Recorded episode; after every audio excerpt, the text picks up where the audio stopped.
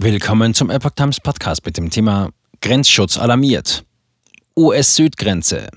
Drastischer Anstieg illegaler chinesischer Einwanderer. Ein Artikel von Samantha Flom vom 16. Februar 2023.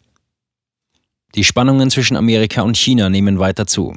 Der jüngste Anstieg von illegalen chinesischen Einwanderern an der Südgrenze gießt noch Öl ins Feuer. Die Zoll- und Grenzschutzbehörde der USA hat am 10. Februar 2023 neue Daten über illegale Grenzübertritte veröffentlicht. Demnach hat der US-Grenzschutz bisher an der Südgrenze im Steuerjahr 2023, Oktober 22 bis Januar 23, 2999 chinesische Staatsangehörige aufgegriffen. Das ist ein Anstieg von 719 Prozent im Vergleich zum Vorjahreszeitraum. Damals waren es nur 366 Chinesen. Ein Steuerjahr in den USA läuft immer von Oktober bis September.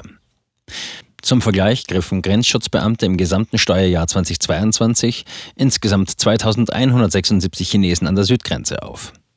Die Daten umfassen nach Angaben des Heimatschutzministeriums illegale Einwanderer, die nach Artikel 8 des Einwanderungsgesetzes nicht zur Einreise befugt sind, sowie Nichtstaatsbürger, gegen die ein Ausweisungsverfahren nach Artikel 42 läuft. Schaut man sich die Gesamtaufgriffe, Nordgrenze und Südgrenze aller nicht berechtigten chinesischen Einwanderer an, ist der Anstieg im Vergleich zum Vorjahr jedoch weniger dramatisch.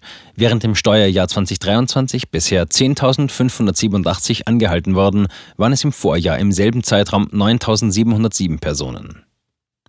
Ex-Grenzschutzbeauftragter über Trend besorgt. Dennoch gibt der Trend Anlass zur Sorge, da seit Oktober 2022 jeden Monat immer mehr Chinesen versuchen, illegal in die USA einzureisen. Der Ex-Grenzschutzbeauftragte Mark Morgan betonte am 9. Februar auf einer Pressekonferenz, dass es für den Grenzschutz unmöglich sei, den Hintergrund aller chinesischen Migranten zu überprüfen, wie es das Gesetz vorschreibt. Glauben Sie, dass wir uns über ihren Hintergrund informieren, bevor wir sie freilassen? Natürlich nicht. Das sei angesichts der Flut von Migranten nicht machbar. Zitat, wir lassen auch wissentlich Menschen in die USA einreisen, von denen wir wissen, dass wir sie nicht vollständig durchleuchtet haben. Und das verstößt gegen das Gesetz. Und weiter, und denken Sie an die 1,2 Millionen Flüchtlinge seit Bidens Amtsantritt. Wie viele Personen aus aller Welt, die eine potenzielle Gefahr für nationale und öffentliche Sicherheit darstellen, waren darunter? Wir wissen es einfach nicht.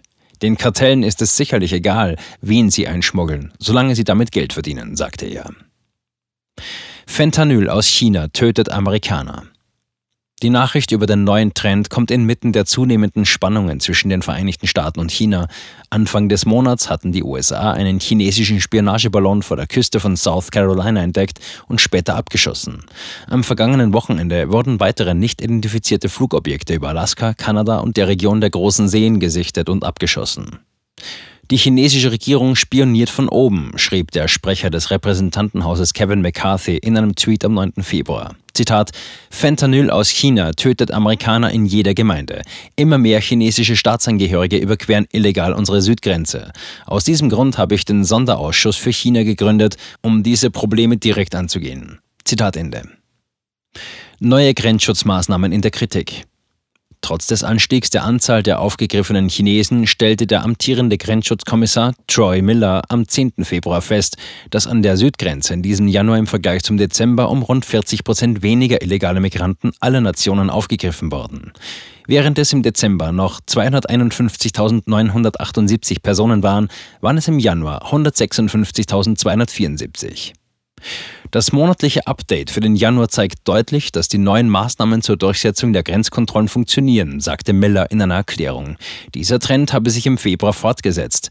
Dabei sei vor allem die Anzahl der illegalen Einwanderer aus Kuba, Haiti, Nicaragua und Venezuela drastisch gesunken. Die US-Grenzschutzbehörden führen den Rückgang auf die neuen Einwanderungsmaßnahmen von US-Präsident Joe Biden zurück.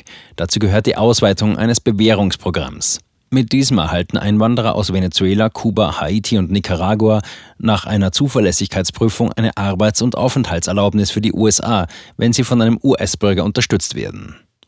Amerikanische Oppositionspolitiker glauben jedoch, dass das Programm die Einwanderungskrise noch weiter verschärfen könnte. Zitat, dieses ungesetzliche Amnestieprogramm lädt jedes Jahr Hunderttausende von Ausländern in die USA ein.